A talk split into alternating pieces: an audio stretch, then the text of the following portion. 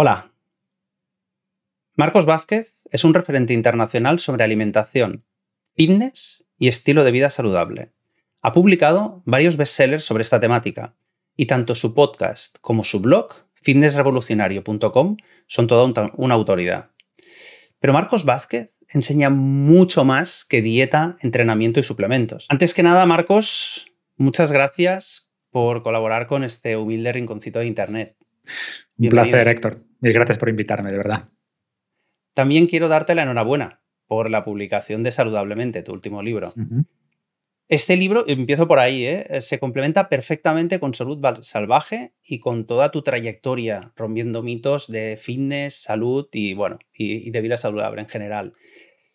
Pero he de decir que saludablemente, que por cierto me lo leí súper rápido, me lo leí, hice, hice aquello de, yo suelo leer varios libros a la vez, pero mira, con saludablemente... Eh, conseguiste centrarte en uno. Bueno, es, una historia larga, ¿eh? pero ya te la contaré en otro momento. Estaba en el fisio, tenía que ir al fisio y aprovechaba los ratos de espera.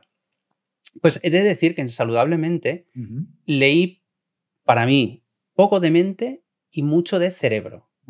¿Tú crees que en el fondo somos más cerebro que mente? Parece una pregunta sencilla, pero tiene su complejidad, ¿no? O sea, porque, a ver, de hecho no es fácil definir lo que es la mente. Claramente, cerebro y mente están muy relacionados. O sea, al final, eso que llamamos mente no deja de ser una propiedad que emerge del cerebro, emerge de la materia. Y por tanto, la calidad de esa materia o el estado de esa materia va a determinar en gran medida pues, las experiencias mentales que genera. ¿no? Sabemos, por ejemplo, que estados inflamatorios en el cerebro o la regulación a la baja de ciertos factores neurotróficos, eh, pues hace eh, que esta materia se dañe y por tanto daña o perjudica nuestro estado de ánimo, el tipo de pensamientos que tenemos. Y por eso en este libro, en Saludablemente, hago mucho énfasis en la materia, en el cerebro, porque para mí es la base, ¿no? Y al mejorar el cerebro, pues vamos a mejorar la mente o eso que llamamos mente.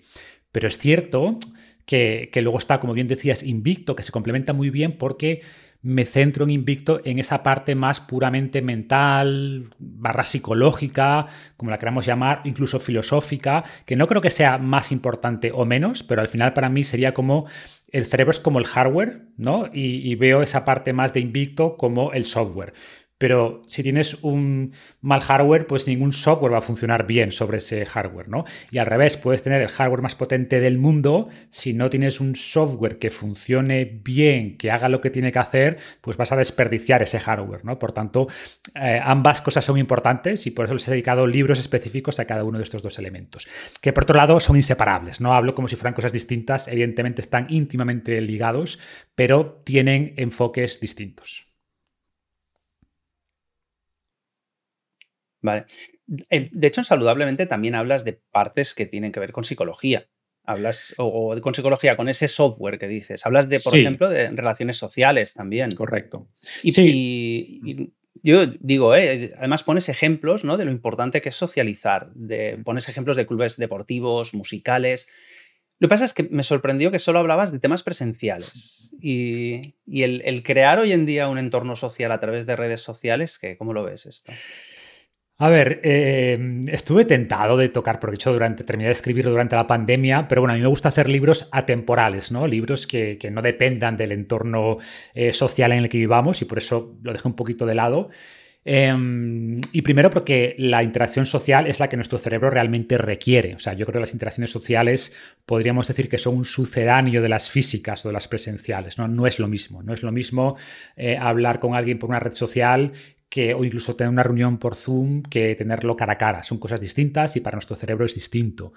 Dicho esto, es mejor un sucedáneo que nada. Y es cierto que durante la pandemia, pues el hecho de poder interactuar a través de estas redes sociales, a través de estas videoconferencias, pues por supuesto que ha sido mucho mejor Em, que no interactuar, ¿no? O sea, si te estás muriendo de hambre, pues es mejor que te den bollería o pizza o hamburguesas que, nada, ¿no? Pero no deja de ser mm, un sucedáneo de comida real. Pues para mí es un poco lo mismo. O sea, es mejor interactuar a través de redes sociales o a través de Zoom, de videoconferencia, que no interactuar pero no pensemos que reemplaza los beneficios que obtenemos del contacto físico, de vernos cara a cara, que al final es lo que realmente nuestro cerebro espera. ¿no? Vale, vale. Ahora me sentiré culpable cuando haga un zoom, ¿eh? Ahora, me voy a sentir un poco culpable igual, ¿eh? Pero bueno, está, es, interesante. También, en, también sigo con saludablemente, ¿eh? que, personalmente me, gustó bastante. También tratas, es que hablas de muchas cosas, hablas de la meditación. Yo la meditación personalmente la he practicado y la recomiendo a personas que tienen algún problema para vivir el momento presente. ¿La has practicado o la practicas en tu día a día? Soy poco constante con la, con la meditación. Encima, luego leí un estudio que decía que se había notado una mejora si la gente practicaba meditación 45 minutos durante tres meses seguidos. Entonces me hundí y ya dije, ostras, pues igual. Pero bueno. ¿Sabes y, con menos, y con menos también, ¿eh? Bueno, vale, vale. Hay que, digamos que hay que distinguir la mínima dosis efectiva con la dosis óptima, que son distintas. ocurre como con el ejercicio. 45 minutos sería lo ideal, pero si haces 20 minutos de ejercicio es mejor que no hacer ninguno, ¿no? Es mejor que cero.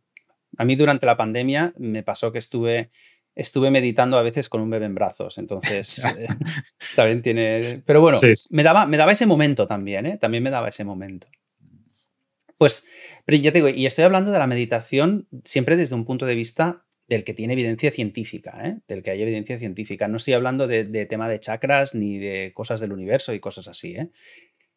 ¿Cuál es tu opinión en cuanto a lo buena que es para nuestro estado emocional y psicológico? O sea, ¿es algo básico o, crees que es una pequeñísima ayuda tipo para hacer un símil ¿eh? con los suplementos alimenticios? A ver, yo la veo más del lado de suplementos, honestamente, ¿no? Es cierto que también depende de la persona. Es decir, y, siguiendo con la analogía de los suplementos, si tienes alguna deficiencia, los suplementos son más importantes, ¿no? Pues ocurre un poco lo mismo. De hecho, yo siempre digo que nuestros ancestros no meditaban, ¿no? Los cazadores recolectores no se sientan ahí a contemplar las estrellas y, a unirse con, el cosmos.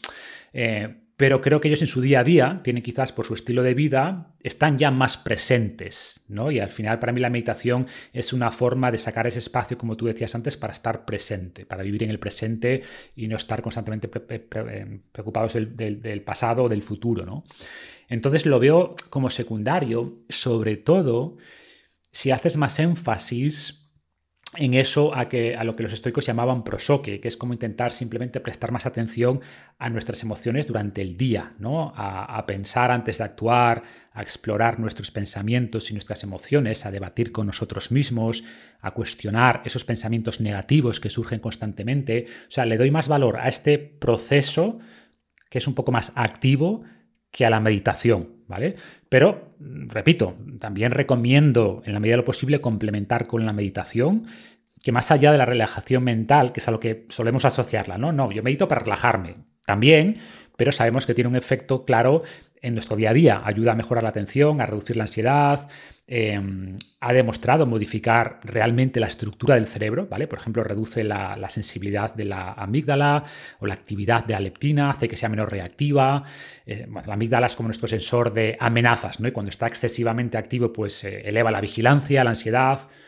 Entonces creo que, es, que la meditación es, es importante, pero, eh, como tú decías, hay que darle la importancia que tiene, ¿no? Y aspectos como hacer ejercicio, como comer bien, como descansar y respetar los ciclos circadianos, como la conexión social, como la gestión adecuada del estrés, mm, de los que hablo en Invicto, pues son realmente la parte más importante y la meditación es este complemento que puede ayudar, este suplemento, pero como decía antes, ¿no? O sea, en personas que tienen eh, problemas específicos, momentos específicos de ansiedad, de estrés, pues esa meditación podría pasar de ser un suplemento interesante a ser algo vital en sus, días, ¿no? En su, en su, día a día, en sus vidas.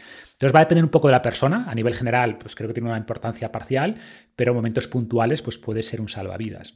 ¿Cuál es el problema de esto? Que si no meditas con cierta frecuencia, cuando realmente la necesites, te vas a frustrar, porque esto no es eh, el problema de la meditación, y a mí me pasa, ¿eh? de todas las cosas que hablo en saludablemente, con diferencia la que más me cuesta es la meditación, porque al final tenemos el tiempo que tenemos, a mí me gusta, por ejemplo, mucho leer, llega la noche, que dentro de mi ritual de, ritual nocturno, ¿no? Como antes de irme a la cama, pues tengo ahí un cuarto de hora, 20 minutos de meditación Y es la parte que, uff, meditación, tengo aquí toda esta pila de libros que me gustaría leer y muchas veces mm, tiene prioridad leerme el, libro que toca que, que meditar, ¿no?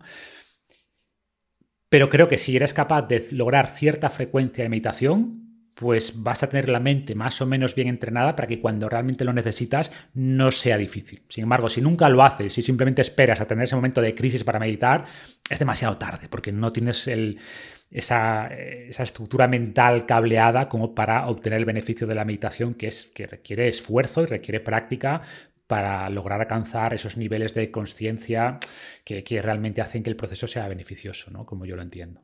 Ah, está claro está claro. leí un libro hace, hace tiempo que hablaba de 10% Happier, creo que era. Ah, sí, de Dan Harris. Dan Harris, sí, sí, sí. Y, hablaba de eso más o menos. ¿eh? De, pero bueno, igual, igualmente, para según qué tipo de persona, yo creo que lo has dicho. O sea, eh, ese 10% sí puede ser muy importante. Sí, sí, yo, yo es como lo veo. O sea, yo hablo un poco lo mismo con el estoicismo, ¿no? que luego supongo que hablaremos. Eh, cuando hablamos de meditación, de estoicismo, ¿no? es que sean cosas que te cambian la vida. Para mí es eso, te hacen un 10% mejor, un 10% menos ansioso, un 10% menos preocupado. Eh, pues súper bien ese 10%, ¿no? No son temas tampoco que haya un antes y un después de empezar a meditar, un antes y un después de descubrir el estoicismo, pero son cosas que con práctica hacen que tu vida sea un poco mejor. Que en algunas personas será el 5, en otras el 50, pero es como yo lo entiendo, ¿no? Vale. De hecho, vamos, vamos al estoicismo, ¿eh? Ya tiene más de un año de vida tu libro Invicto. Correcto. Pero está muy de actualidad y ha sido un gran, un gran éxito de ventas y de crítica, porque no he oído más que maravillas comentar sobre, sobre este libro. Me gustaría comentar algunos aspectos sobre la filosofía estoica y sobre todo la aplicación que le puedes dar ah, para nuestra vida y para nuestras relaciones. Y, y primero una pregunta personal. ¿Tu aproximación al estoicismo, a la psicología, el desarrollo personal, todo esto, es fruto de un interés puramente intelectual, curiosidad intelectual, o, lo has usado en algún momento en tu vida? O sea, lo he usado mucho, mucho, mucho. Muy práctico. O sea, yo siempre fui muy pragmático y quizás yo salí del instituto sobre todo con una visión de la filosofía negativa porque veía que era todo menos práctico. Eran simplemente, pues eso, discusiones intelectuales que, ojo, no digo que estén mal, pero que no sentía que me aportasen nada a mi vida. Además, yo estudié ingeniería, en el sentido de que a mí me gustan las cosas muy analíticas, muy prácticas, ¿no? A mí así los, em, los debates puramente intelectuales, metafísicos, pues no me atraen. Repito, no es que estén mal, ni los estoy criticando, simplemente no me atraen, ¿no? Pero ¿qué ocurre? voy a obviar que yo estudié filosofía, ¿eh? yo, eh, dicen eso de que, eh, o sea, antes sabes que, que en la antigua Grecia la filosofía era en parte psicología. Lo que pasa es que después con el progreso progreso entre comillas, pues como que la parte para mí más práctica y útil de la filosofía derivó hacia la psicología y la parte más puramente académica, por así decirlo, es lo que quedó en la, filosofía, ¿no? Estoy simplificando, pero es un poco como, como yo lo entiendo. Y bueno, es que no me quiero meter ahí. No filosofía se hace, se hace especulación filosófica, ah. pero hoy en día ¿quién la hace? Los físicos, los biólogos, ¿sabes qué quiero decir? Lo hacen otro tipo de personas muy formadas. O al menos una la filosofía que yo creo que es útil. Claro. Y, de nuevo, podemos hablar también, que no, no, vamos a entrar aquí, ¿no? Filosofía desde un punto de vista ético, es decir, cómo logramos hacer, que esto es algo muy interesante, sobre todo, por ejemplo, aplicado a la inteligencia artificial. Tenemos ahora una herramienta súper poderosa, pero tiene que ir ligada a ese aspecto ético barra filosófico, ¿no? O sea, que no estoy diciendo que, que esa filosofía no sea útil, claro que lo es, pero yo buscaba algo práctico, ¿no? Entonces, ¿qué ocurre? Que yo nunca fui religioso, o sea, de hecho era no antirreligioso, pero bueno, como que, de nuevo, soy muy práctico. Entonces a mí las cosas que simplemente tienes que creerte porque sí, como que ya de entrada nunca me gustaron, ¿no? Pero sí creía que la religión mm, jugaba un papel, o sea, actuaba un poco de guía moral durante muchos milenios, pues no es, no es casualidad que todas las sociedades tuvieran creencias religiosas. Creo que nuestro cerebro está cableado para creer en algo, ¿no? Creo que esa religión, esos dogmas o mandamientos nos dan cierto orden mental, cierto orden moral que es necesario. Y yo quería buscar eso, pero desvinculado de los, de, los dogmas, desvinculado de la fe, desvinculado de los dioses, ¿no? sino simplemente, oye, recetas básicas sobre cómo vivir, cómo ayudarnos a perseguir los objetivos adecuados, a entender lo que es importante en la vida y lo que no, actuar de manera correcta. Y leía pues, de, budismo, de zen, de, estoicismo, de epicurio, ¿no? de hedonismo, otras filosofías. Y lo que más me encajó eh, del estoicismo, por lo que creo que, es esa conexión quizás más fuerte conmigo, es que me, gustaba, o sea, me gustaba atractivo, creo que mm, huía de los extremos, era bastante eh, aterrizado, concreto, y cuando empecé, entre comillas, a usarlo, realmente fue más adelante, ya mi vida profesional, ¿no? cuando empezaba a tener eh, estrés en los proyectos, a gestionar equipos grandes, a gestionar, como digo, situaciones estresantes con clientes, con propuestas, con fechas límite, etcétera, etcétera, pues vi que, que la forma, que muchas veces el éxito de las personas, en estos entornos estresantes, corporativos, no dependía tanto de, habilidades duras, ojo que también, ¿eh? o sea, por supuesto, eh, inteligencia, conocimiento es importante, pero muchas veces lo que marcaba la diferencia era la capacidad de, de tener una mente eh, en calma y mantener la racionalidad en momentos de estrés, eh, soportar la presión de estos entornos corporativos. Y a mí el estoicismo ahí me ayudó mucho y creo que, parte del éxito que tuve en mi carrera profesional se debe a eso y creo que parte del éxito después de ser capaz de crear un proyecto como fin revolucionario mientras además estaba todavía en este entorno corporativo y después hacerlo crecer a pesar de las adversidades, las dificultades y la disciplina que requieres para llevar eso a cabo, pues en parte, repito, no todo, volvemos a eh, un porcentaje, no sé si es el 10 o el, 30 o el 50, pero se debe sin duda a, mi interiorización de estos principios estoicos, claramente. ¿no? Entonces, no es simplemente un tema intelectual, sino que me, me, atrajo el estoicismo porque le veía una aplicación práctica muy concreta que desde luego yo al menos no sentí en la filosofía que estudiaba en el instituto. ¿no? La filosofía del instituto. Bueno, de igual. muchas cosas del instituto. para otras. Sí, sí, sí, en general, ¿no? Podríamos hablar otro día del sistema educativo en general. Sí, pero vamos a, las herramientas estoicas, porque de hecho yo reconozco que de forma intuitiva he estado utilizando la visualización negativa. O sea, lo de proyectarse en el futuro imaginando que nos pueden suceder cosas malas, ¿no? Y, yo me he sentido un poco preparándome para, para situaciones así y cuando, cuando lo leí dije, ah, pues mira, es curioso porque esto yo lo estoy haciendo. Esto yo lo estoy haciendo y lo combino con el agradecimiento, que también es de esas cosas que, que, que también pueden ayudar a valorar lo que, lo que tenemos en cada momento. Yo digo, a mí me ayuda, pero por otro lado, a esta herramienta le, veo un poco un peligro y déjame que me ponga en la piel de, de mis alumnos. Normalmente cuando aprenden habilidades sociales es porque o quieren conseguir pareja o son muy tímidos, quieren ligar, no tienen amistades, igual están muy solos. Y me encuentro en muchos casos personas que se proyectan en el futuro, pero con, con auténticas torturas mentales terribles de mujeres rechazándoles, humillándoles o, o muriendo solos, ¿sabes? Algo, algo muy negativo. Y, mi, pregunta es, ¿cómo podemos utilizar esa visualización negativa, ese ponernos en, en situaciones muy malas, hipotéticas, pero que a la vez no, se nos bloquee, no nos bloquee? ese miedo al rechazo, por ejemplo? Sí, sí.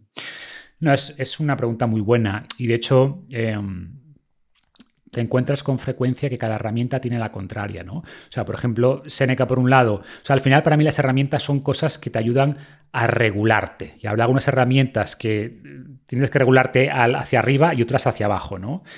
Pero, por ejemplo, o sea, la visualización negativa eh, aplicada en este contexto, ¿no? De alguien tímido que le cuesta, yo qué sé, eh, presentarse o hablar con una chica que le gusta. Para mí es, oye, imagínate qué es lo peor que puede pasar. Pues lo peor que puede pasar es que te diga, oye, pasa de mí y ya está, y que no quiere saber nada de ti, ¿no? Y dices, vale, si eso ocurre, bueno, ¿cuál es el, cuál es o sea, me voy a morir por eso, o sea, va a ocurrir algo muy negativo. Es, como intentar acotar el peor escenario. Y cuando te das cuenta que el peor escenario es ese y que realmente no es tan malo, pues quizás te permite dar ese paso, ¿no? Mientras que, que si ni siquiera simplemente piensas en el miedo que sientes, pues ese miedo te frena. Mientras que si piensas, oye, este es el peor escenario, visualización negativa, ¿puedes sobrevivir ese peor escenario? Oye, mira, sí, ¿no? Entonces va por ahí. ¿Qué ocurre? Que tienes razón en el sentido de que a veces catastrofizamos y nos ponemos no en el peor escenario, sino en algo que es, eh, vamos a decirlo así, es, tan malo que no es probable, ¿no? Eh, no voy a subir al avión porque, porque se va a caer, ¿no? Ese tipo de catastrofización que es, que es mala y por eso ahí los estoicos usaban otras herramientas, que es la de ser capaz de dialogar con nosotros mismos, con nuestros sentimientos y también distanciarnos de ellos, ¿no? Entonces, si tú empiezas a tener sentimientos de, ostras, es que si esta chica me dice que no, eso implica que todas las demás me van a decir que no y eso implica que voy a morirme yo solo comiendo latas de atún con mis gatos, ¿no? Y, haces un poco esa extrapolación ese momento de decir, vale, vamos a aplicar otras herramientas, de distanciamiento cognitivo, vamos a aplicar cierto criterio racional a esto, hay una conexión real entre que esta chica me diga que, pasa de mí y terminar muriendo solo dentro de 40 años, pues oye, en realidad no, ¿no? Entonces te permite también ponerle freno a esos pensamientos que claramente no están basados en la realidad, ¿no? Va por ahí. Pero incluso puedes ir un poco más allá, porque si esa situación realmente tuviera una probabilidad alta de ocurrir, si tu conclusión después de aplicar filtros racionales es, oye, eso podría ocurrir, vamos al siguiente paso. Decir, bueno, ¿y esto es realmente tan malo? O sea, ¿realmente necesito una pareja para sentirme realizado en la vida? Ta, ta, ta, y puedes, puedes llevarlo un poco hasta donde tú quieras, ¿no? Al final son herramientas, yo creo que es para regular tu estado emocional y algunas veces, como decía antes, tienes que regularlas eh, hacia arriba y otras hacia abajo.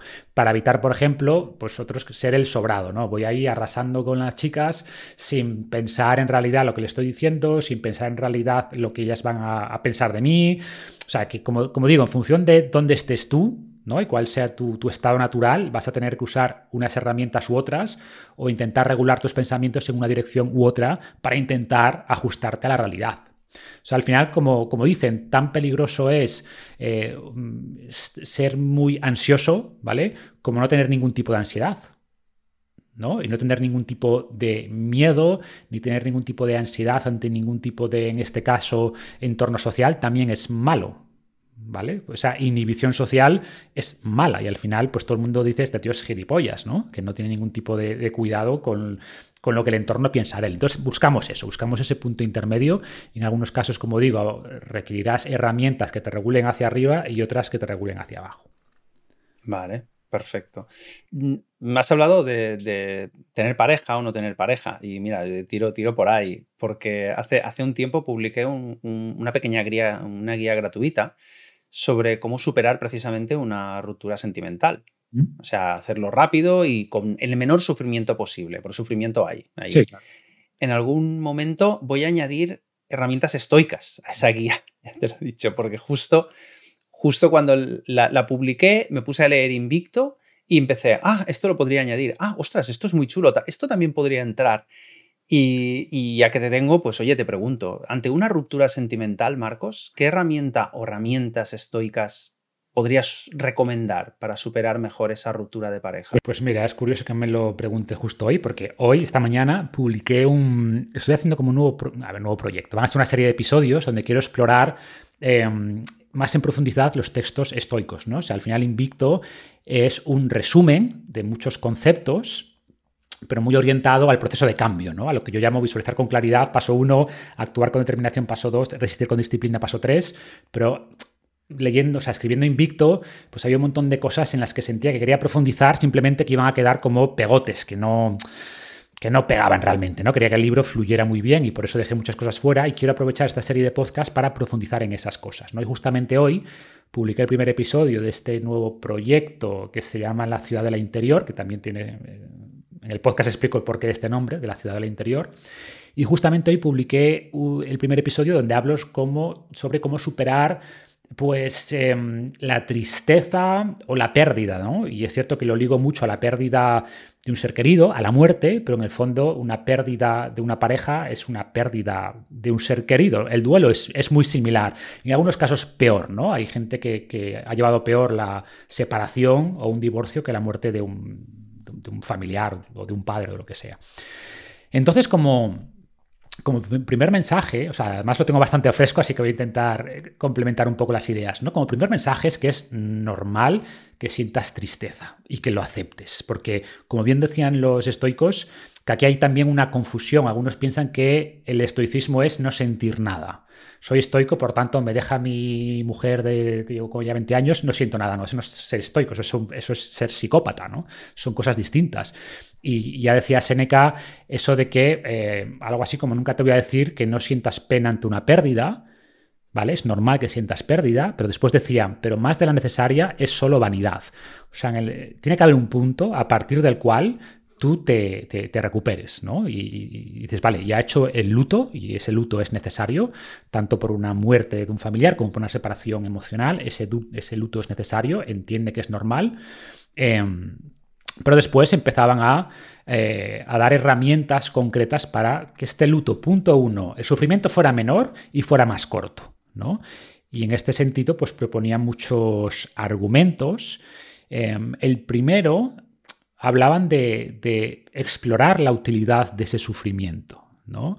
Decían, oye, ese duelo es normal, pero a partir de cierto momento te daña más ese lamento, ese, sufrimiento, que la pérdida. ¿no? Que, esto es un concepto estoico que aplica muchos sentidos, en muchos ámbitos, porque por un lado está el problema que nos ocurre y luego está el dolor causado por la amplificación de ese problema.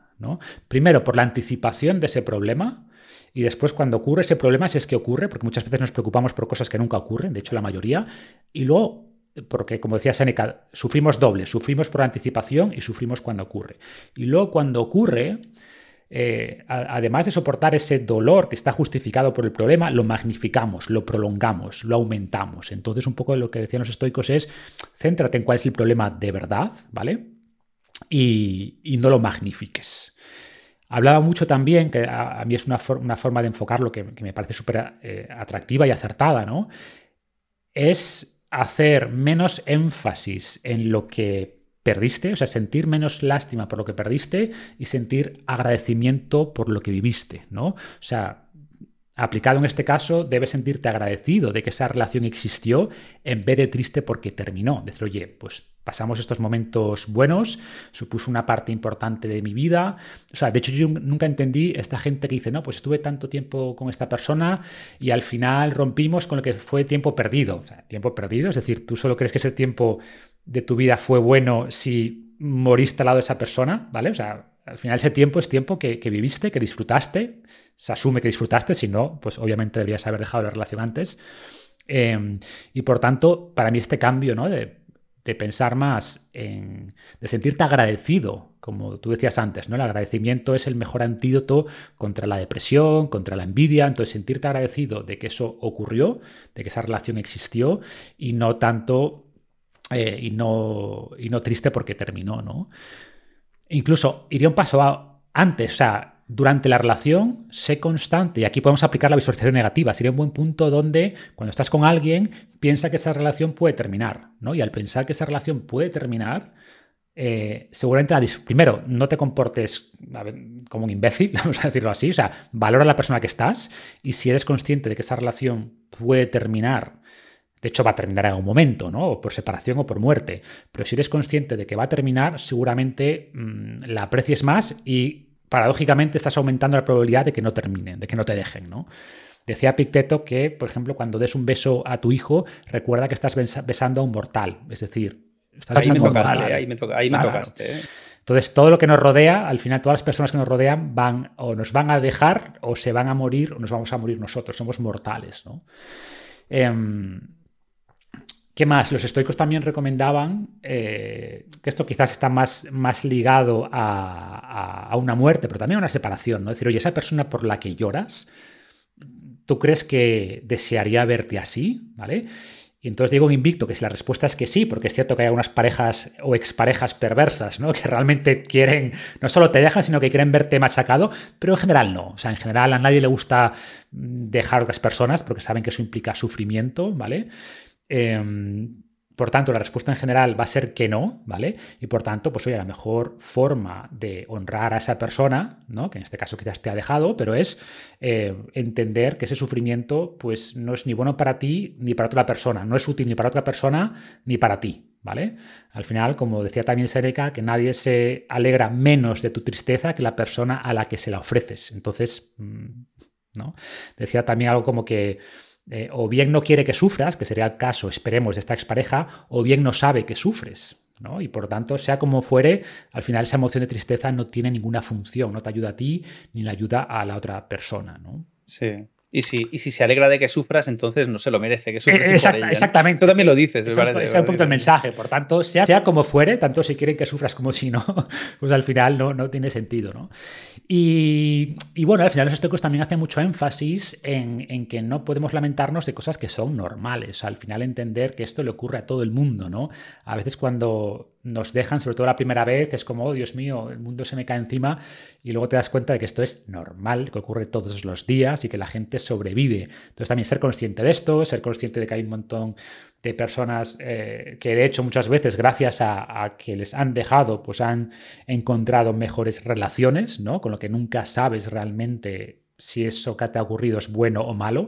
De hecho, una ruptura sentimental técnicamente para los estoicos sería algo indiferente. Ellos hacen mucho hace mucho énfasis en tener claridad sobre lo que depende de nosotros y lo que no. En el caso de una separación no depende de ti. Ojo, lo puedes influenciar, por supuesto, pero al final del día no depende de ti, depende también de la otra persona.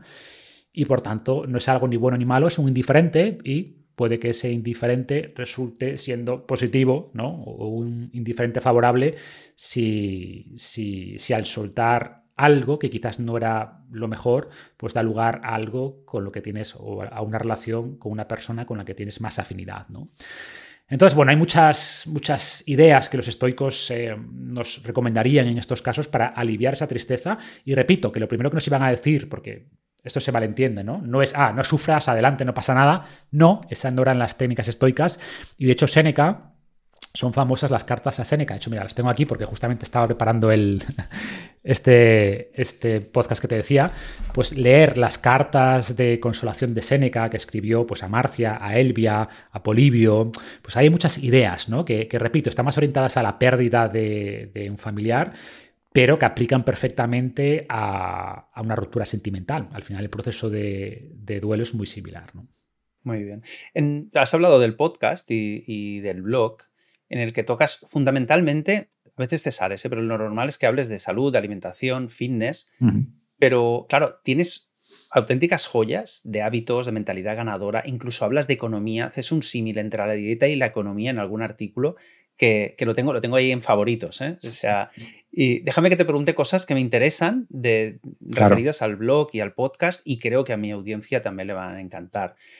Eh, a nivel social, yo tengo una intuición, pero tú a nivel de, socialización, ¿te consideras dentro del espectro más extrovertido o introvertido? A ver si me lo confirmas. ¿Cuál es tu intuición?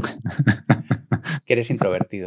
Sí, sí, sí, sin duda. O sea, como bien dices, esto no es binario, no es que seas A o B, introvertido o extrovertido, pero bueno, es un espectro y yo claramente estoy introvertido, sin lugar a dudas, ¿eh? no es un tema eh, Pero eres un introvertido, perdón, un introvertido muy crack, que, y, ahí está mi pregunta. O sea, ¿cómo, ¿cómo lo haces? ¿Cómo has conseguido hacerte tan buen comunicador estando en ese, en, ese espectro de, más introvertido? a ver, porque mm, también hay, hay mucha confusión sobre lo que implica ser introvertido, extrovertido, pero pero en general es cierto que los introvertidos tenemos un poco más de ansiedad social, de que no nos gusta ser el centro de atención, y eso podría hacer pensar que no vamos a ser buenos pues, en, divulgación o en, hablar ante una audiencia, lo que sea. ¿no? Que en parte no es del todo equivocado, o sea, es cierto que hay ciertos, entre comillas, estigmas, no, es exactamente así, pero bueno. Em, por un lado, volviendo al tema del estoicismo, a mí me ha ayudado, ¿no? Empezar a pensar, bueno, sí, vale, no es algo que, quizás disfrute tanto como un extrovertido, para quien esto es más natural, pero al final, ¿qué es lo que quiero hacer en la vida? ¿no? Y creo que tengo un mensaje importante, creo que puedo ayudar a la gente. Y de hecho, una de las recomendaciones que yo hago, que yo utilizo y que me funciona bastante bien, es hacer menos énfasis en mí y en lo que siento, ¿vale? En esa ansiedad social o como lo quieras llamar, y más en la gente a la que creo que puedo ayudar. Entonces, parte de esa ansiedad social es porque estás pensando en ti, y tu mente está en ti, ¿no? En lo que piensan de mí, en lo que tal, en el miedo que siento, y eso es un error, y además eso puede generar un poco esa catastrofización que decíamos antes, ¿no? Entonces yo recomiendo, piensa en los demás. O sea, cuando estés explicando algo, no pienses en ti, en el quien te mira, en lo que estarán pensando, no, piensa en otra persona. Oye, estoy transmitiendo el mensaje, me está entendiendo, que hay algo más que pueda decirle para ayudarle. Entonces cuando cambias el foco pasas de ti y de lo que sientes y de esos miedos a, las personas a las que sientes que puedes ayudar con, tu mensaje, pues ayuda mucho a reducir esa ansiedad, ¿no? Porque el foco ya no eres, no eres tú, sino es otra persona. Y de hecho creo que eso es algo que puede ser positivo de, de, los introvertidos, en el sentido de que no tenemos esta necesidad de hablar por hablar, de ser el centro de atención. Entonces también podemos escuchar mejor y por tanto que a la hora de comunicar, pues quizás comunicamos Em, o lanzamos un mensaje que está más conectado con las personas porque las hemos escuchado más y no, porque no tenemos, repito, esta necesidad de ser el centro de atención, de, llenar las ondas de aire con, nuestro, con nuestras voces, ¿no? Entonces, creo que, ser introvertido, aunque tiene sus inconvenientes, también tiene sus ventajas, ¿no? Em, entonces, volviendo un poco al estoicismo, eh, es algo que no puedes cambiar, que es muy, muy genético, bueno, parte genético, parte de las experiencias de la infancia. Entonces, si eres introvertido, no intentes cambiarlo, no, ahora voy a ser, mañana voy a ser otra persona. No, ojo, no estoy diciendo que no puedas modificarlo, ¿eh? tú seguro que sabes mucho y por supuesto que puedes, en parte, con la forma en la que transmites, tu postura, eh, los pensamientos, puedes, puedes tener una fachada externa distinta y por tanto tener un efecto en las personas distinto, pero tu core, tu núcleo va a seguir siendo eh, como eres, va a seguir siendo introvertido, ¿no? Que también habría que distinguir entre introvertido y tímido, que no es lo mismo. Por eso digo que aquí hay muchos, mucha, mucha lana que, que tejer, ¿no? Pero para mí el gran mensaje sería este. O sea, pasar de un foco en ti mismo a pasar a un foco más hacia las personas que puedes ayudar, hacia los mensajes que quieres lanzar, aprovechar esa introversión también para prestar más atención a, las personas a las que tu mensaje puede ayudar. Y, punto. Y después, pues también es cierto que las personas más, más, introvertidas, en general, y aquí por supuesto hay, muchas, hay mucha heterogeneidad, pues eh, solemos estar a gusto con nosotros mismos y por tanto a gusto leyendo e investigando, y eso implica que también quizás pues podemos dedicar más tiempo a ese estudio, ¿no? Yo me acuerdo cuando estudiaba que yo era feliz eh, en mi casa con mis apuntes y había mucha gente más extrovertida que no podía, que, se agobiaba en casa, que tenía que ir a la biblioteca, eh, que sabías que iba a estudiar dos horas y el resto del tiempo iba a estar en realidad con el café, con no sé qué, hablando aquí y allá. Y quizá los introvertidos, repito, en general, pues tenemos más facilidad para centrarnos en algo y estar varias horas concentrados en algo. Entonces, repito, es aprovechar lo bueno de la forma, de tu forma de ser, más introvertida, más extrovertida, y después esos aspectos quizás un poquito más limitantes, pues ver cómo les puedes dar la vuelta. Y en este caso, pues repito que para mí lo que mejor me funciona es intentar salir de, mi mundo interno y poner más énfasis en esas personas a las que estoy intentando transmitir información que creo que les puede ayudar. Sí, y encima los extrovertidos lo hemos pasado fatal con la pandemia, encerrados en casa. Correcto. que quiero decir, todo tiene, todo tiene su, contrapunto. Mm. Pero ahora me has dado que pensar en el tema de hábitos, de, ese cambio de, hábitos, porque cuando, cuando queremos cambiar de hábitos, parece como que estamos luchando contra nosotros mismos, un mm. poco. Y quiero recordar eh, un artículo de hace mucho tiempo, pero que me encantó, bueno, creo que tienes dos, sobre, sobre cambios de hábitos, en el que usaste la metáfora del blog, en el blog del jinete y el elefante. O sea, el, jinete representa nuestra mente lógica que se enfrenta a los impulsos emocionales del, elefante. Si alguien ahora mismo quiere afianzar un nuevo hábito más saludable a nivel de, yo que sé, montarse un negocio o mejorar sus habilidades sociales, alimentarse mejor, ¿qué consejo le podrías dar para, para dominar ese elefante? Eh, mm. Y perdona que te lo pregunte a ti, ¿tú cómo dominas? ¿Cómo dominas tú al elefante? Bueno, eso siempre lo tienes ya muy entrenado. Igual es una lucha diaria, es una lucha diaria.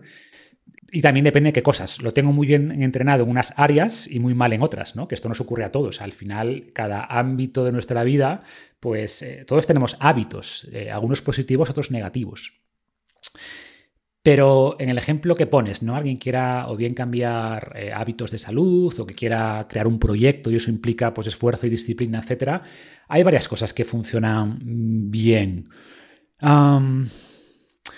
Primero, yo hablo, hago mucho énfasis en tener objetivos claros. O sea, al final yo digo esto de que muchas veces lo que parece resistencia del elefante puede ser falta de claridad del jinete. ¿No? Tú dices, no, el elefante se resiste. No, simplemente el jinete no sabe a dónde quiere ir. Y por tanto, si el jinete no tiene claro. Decía Séneca que el hombre que no sabe a qué puerto se dirige, pues ningún viento le es favorable. Si no sabes a, dónde vas, efectivamente ningún viento te es favorable. No hay viento bueno, todos al final te llevan a la deriva, ¿no? Em, entonces, paso uno, ten claridad de lo que quieres. Ojo, y esto, eh, como todo, los objetivos cambian y eso es válido que los objetivos cambien, pero tienes que tener algún tipo de, como yo, yo, lo llamo una brújula interna, un polo norte, decir, oye, voy hacia allá, más o menos. Luego, no sé exactamente el, destino, porque es imposible saberlo a priori, pero tengo claro que voy hacia allá, ¿no? Y esto ayuda, o sea, al final, si el jinete tiene claro hacia dónde va, pues es más fácil que el, que el elefante le, le siga, ¿no? Y repito, que lo que parece resistencia del elefante puede ser falta de claridad del jinete. Después, una vez que tengas claridad hacia dónde vas, un plan. O sea, porque muchas veces la gente no tiene un plan eh, en su día a día y de nuevo, si no tienes un plan, pues es mucho más fácil que el jinete pues, tome las riendas, ¿no? Entonces, si tienes un plan claro, me da igual de lo que sea, ¿no? Eh, de entrenamiento, que tienes que hacer ejercicio A, B, C, de menú del semanal, pues mira, el lunes tienes que, comprar y preparar estas recetas, el martes estas, el miércoles estas. O mi plan de negocio, para primer mes voy a crear la web esta semana, aquí voy a crear la cuenta de la red social y tres contenidos, y aquí voy a contactar con estas tres personas. Si tienes un plan, ¿vale? Pues es mucho más fácil que lo sigas. Entonces, destino, objetivos, un plan lo más detallado posible y repito, sabiendo que ese plan va a ir cambiando. Hay gente que dice, uy, es que no sé, las cosas cambian, no sé exactamente qué va a pasar. Nadie lo sabe, pero el objetivo del plan no es que sea perfecto, sino que te guíe, que te ofrezca una guía más o menos clara, lo más clara posible de tu día a día, sabiendo que, que el plan va a ir cambiando. ¿no? Muy importante también empezar pequeño. O sea, por ejemplo, que tú decías, ¿no? Si te planteas, no, es que tengo que meditar 45 minutos al día. ¿Qué pasó al final? Que no meditaste nunca. Si dices, oye, voy a intentar meditar 10 minutos. Pues va a ser mucho más probable que medites 10 minutos. ¿Qué ocurre cuando tu elefante escucha lo de meditar 45 minutos? Que dice, ni de coña. Y por tanto tu elefante se resiste y al final el elefante gana, ¿no? Pero si dices, no, vamos a meditar 10 minutos, el elefante dice, va, 10 minutos, no parece tan malo, venga, vamos a, no vamos a pelear con el jinete por esto, ¿no?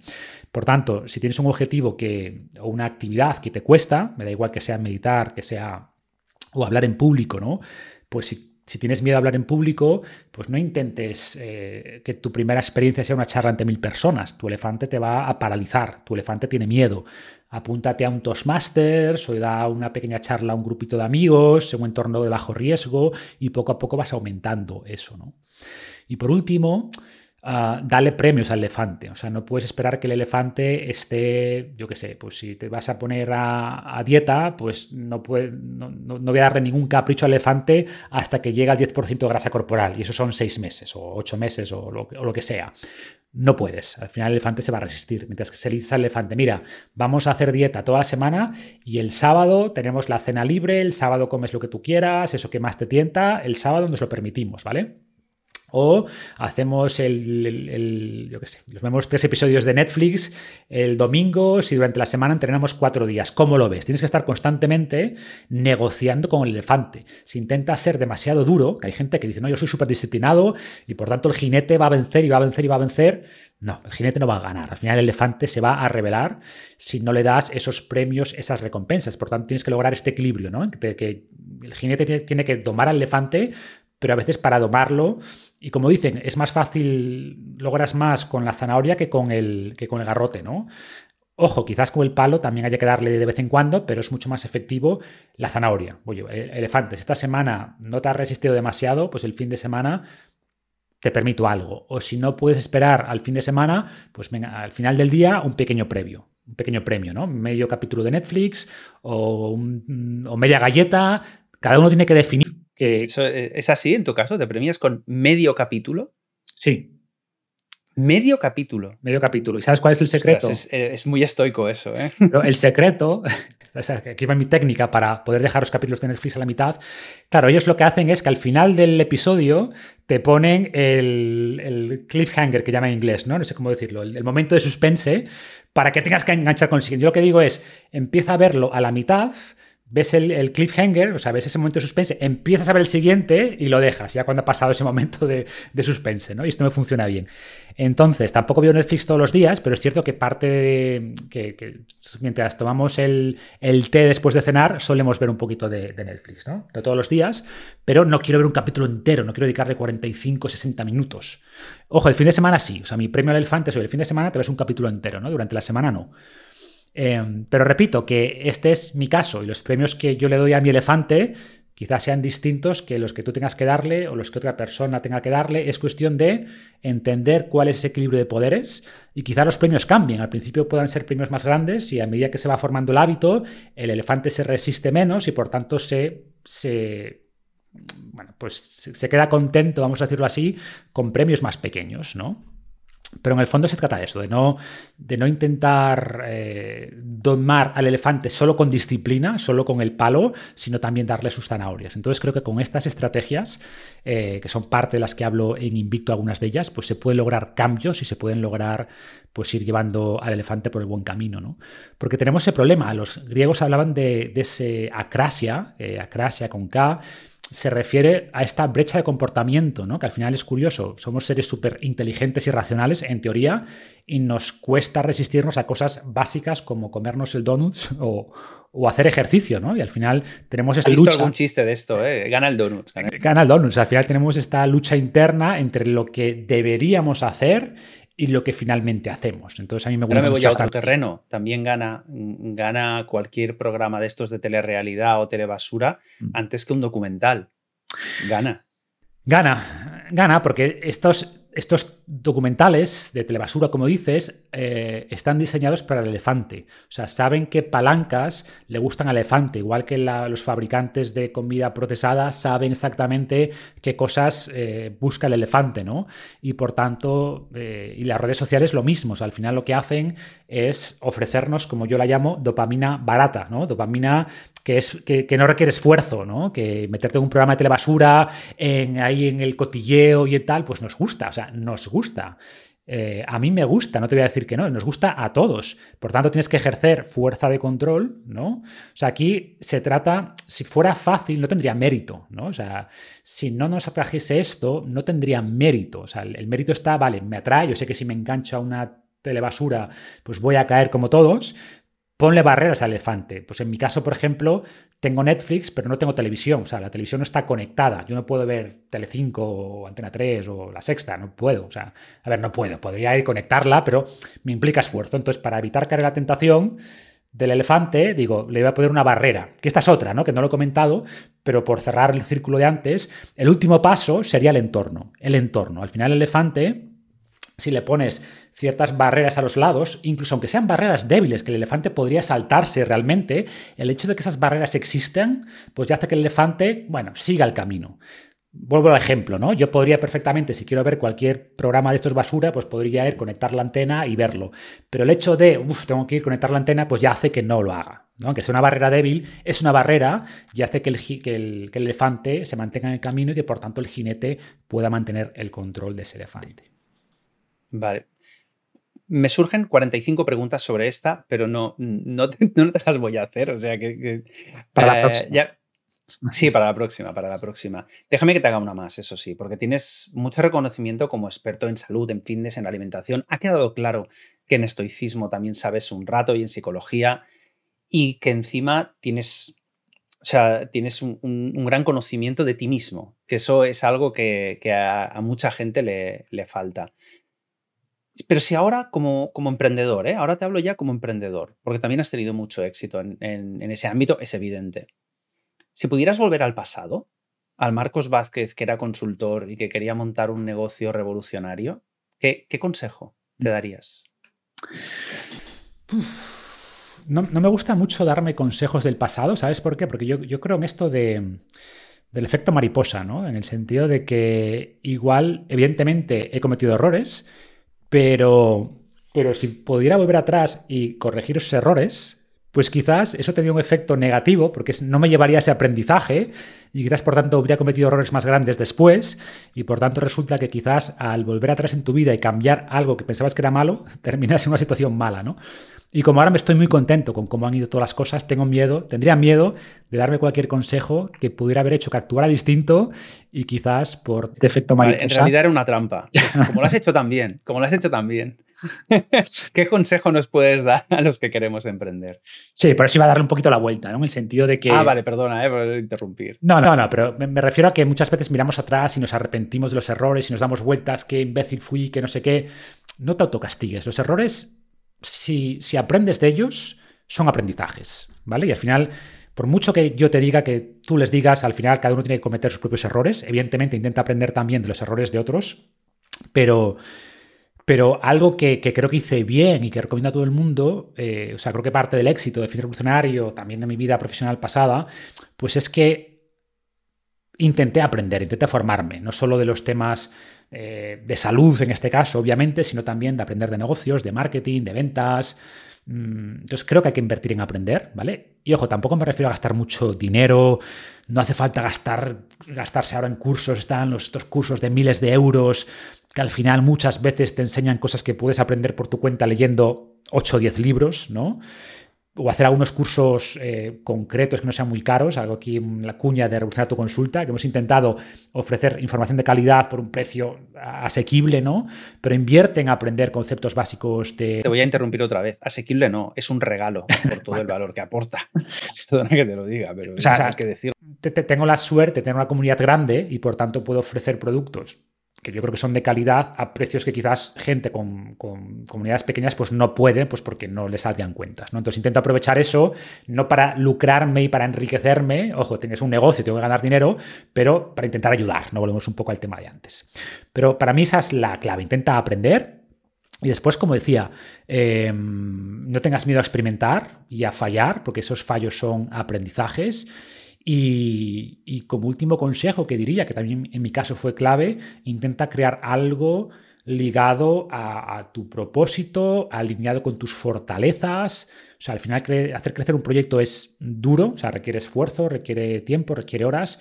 Y si lo haces solo por el dinero, ¿vale? Sin, tener un propósito más allá, pues seguramente acabes abandonando. Entonces, eh, yo creo que tener ese propósito por un lado, y que además esté alineado con tus fortalezas, porque ahora creo que se hace mucho énfasis en, superar las limitaciones, ¿no? Identifica tu limitación, supérala. Si no eres bueno hablando en público, pues tienes que trabajar eso. A ver, creo que hay limitaciones que sin duda tienes que trabajar, y para mí una limitante importante Primero, si no tienes conceptos básicos de negocios, mm, trabaja en eso, que es un factor limitante. Si no tienes habilidades básicas de comunicación, sí creo que es un factor limitante. Y tú, por ejemplo, haces un papel pues, clave ahí, ¿no? Para ayudar también a desarrollar esas, a vencer un poco esas barreras. Pero dedica más tiempo a potenciar tus fortalezas que a intentar eh, mejorar esas limitaciones que nunca vas a ser bueno en ellas igualmente. ¿no? Entonces identifica cuáles son realmente limitantes, llevarlas a un nivel de competencia básica, pero céntrate en tus fortalezas y en desarrollar un proyecto que esté alineado con, tus valores y con tu propósito y, en experimentar y en estar dispuesto a fallar y en aprender. ¿no? Para mí es un poco esas serían las claves. Cuando tomé yo el test de Gallup que nos recomendaste, me, me frustré un poco porque Tú nos compartiste tus fortalezas, que son todas muy chulas, y no compartimos ninguna. Pero eso, eso, es, bueno. ninguna, ¿eh? O sea, las mías son, son todas sociales. Claro, claro. Pero por eso yo siempre digo que unas no son mejores que otras. El tema es. Eh, un error típico que cometemos es cuando montamos una compañía, y a mí me ha pasado, pues buscar un socio como tú, ¿no? Porque ves que hay conexión, porque somos muy parecidos. Es un error. O sea, busca un socio que te complemente, ¿no? Y que al final entre los dos tengáis menos, menos debilidades y más fortalezas. Un error típico, pues lo que te digo, como eh, me siento identificado con esta persona, pues nos juntamos y montamos un negocio. No suele funcionar, porque al final eh, estáis cubriendo los mismos ámbitos, vais a pelear los mismos espacios. Yo entiendo que es más fácil. Es más, más fácil conectar, es más fácil conectar, claro. Entonces, pero hay que buscar un poco esto también la complementariedad, ¿no? buscar un poco. De hecho, los equipos hoy en día, las tecnológicas son todos multidisciplinares para eso, para que se complemente la gente. Exactamente. Pero repito que no es un tema de que nadie se frustre porque les haga unas fortalezas u otras. Pero yo hago mucho énfasis en esto, ¿no? Por eso primer, el primer módulo del, del curso Revoluciona tu consulta no hablamos de marketing, de ventas, es, oye, conoce a ti mismo, ¿vale? Porque si no eres capaz, si no sabes quién eres, qué es lo que te gusta, qué es lo que te llama, eh, cuáles son tus fortalezas, pues todo lo que viene detrás mm, seguramente no lo hagas bien. ¿Qué vas a hacer? ¿Qué hace la mayoría? Voy a copiar a alguien, voy a copiar a los dos referentes y eso no suele funcionar bien, porque tú además del resto puedes ver su fachada externa, puedes ver sus tácticas, pero no ves sus estrategias, no ves sus fortalezas.